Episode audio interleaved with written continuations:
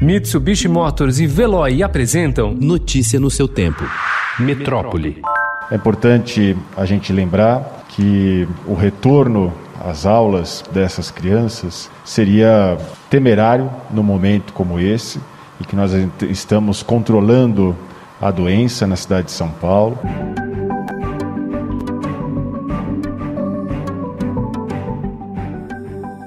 Com base no mais recente inquérito sorológico realizado pela Prefeitura de São Paulo, com 6 mil estudantes entre 4 e 14 anos da rede municipal, o prefeito Bruno Covas descartou ontem a possibilidade de retorno das escolas públicas e privadas da capital em setembro. Conforme o estudo, 16,1% dos estudantes têm anticorpos para o novo coronavírus, mas desses 64,4% são assintomáticos para a Covid-19, dado que preocupa a gestão pela possibilidade de disseminação. O Sindicato das Escolas anunciou que vai à Justiça para exigir flexibilização.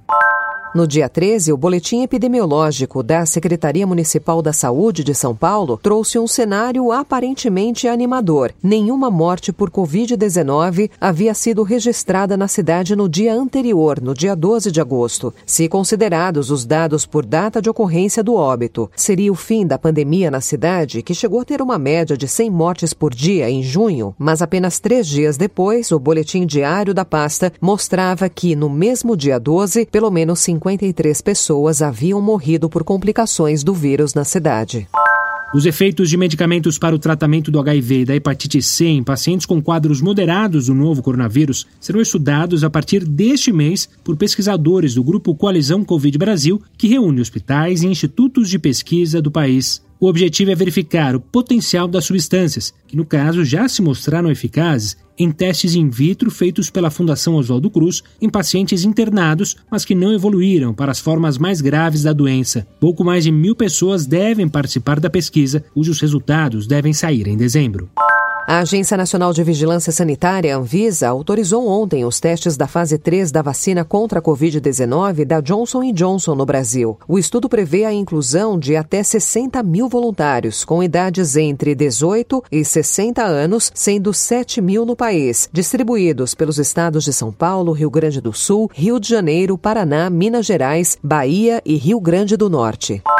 A Organização Mundial da Saúde advertiu ontem que ninguém deve alimentar esperanças de que uma imunidade coletiva permita frear a pandemia do coronavírus. A propósito, ela lembrou que o mundo está longe ainda de conseguir tal proteção. Sabemos que menos de 10% da população mundial apresenta evidências de anticorpos contra o SARS-CoV-2 disse numa entrevista virtual a responsável pelo grupo da OMS dedicado a combater a pandemia, Maria Van Kerkhove.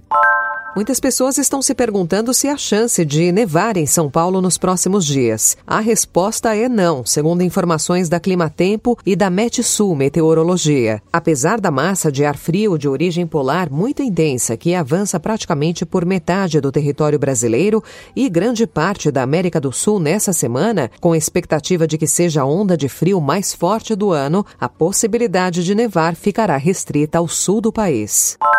A polícia prendeu na madrugada de ontem um acusado de estuprar e engravidar uma menina de 10 anos. Ele era tio da criança que teve a gravidez interrompida em um hospital no Recife. A informação foi divulgada pelo governador do Espírito Santo, Renato Casagrande, no Twitter. De acordo com a polícia, o acusado teria admitido que abusou sexualmente da sobrinha e teria se entregado por estar com medo de morrer.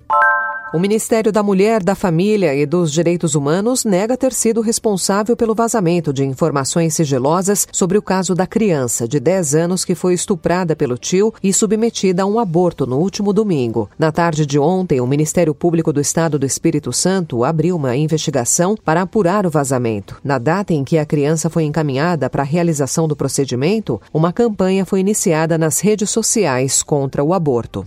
Notícia no seu tempo. Oferecimento: Mitsubishi Motors e Veloy. Se precisar sair, vá de Veloy e passe direto por pedágios e estacionamentos. Aproveite as 12 mensalidades grátis. Peça agora em veloy.com.br e receba seu adesivo em até 5 dias úteis. Veloy, piscou, passou.